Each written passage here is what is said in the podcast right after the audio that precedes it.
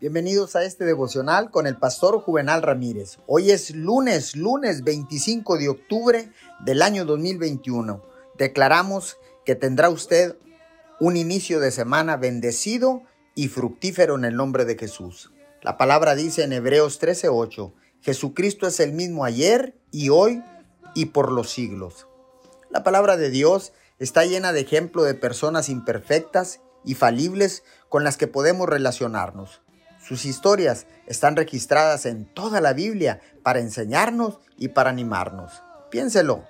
David se desanimó, a Moisés le faltó la confianza, Elías se deprimió, Gedeón tuvo miedo, Sara se rió con incredulidad de la promesa de Dios. Los israelitas se rebelaron en contra del Señor. Los hombres y mujeres de la Biblia no eran una especie de superhombres, eran personas reales con problemas reales como usted y como yo.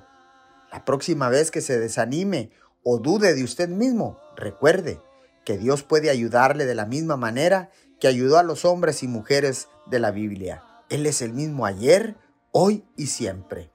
Gracias, mi Señor, porque sé que tú nos ayudas no porque seamos buenos, sino que tú nos ayudas porque tú eres bueno.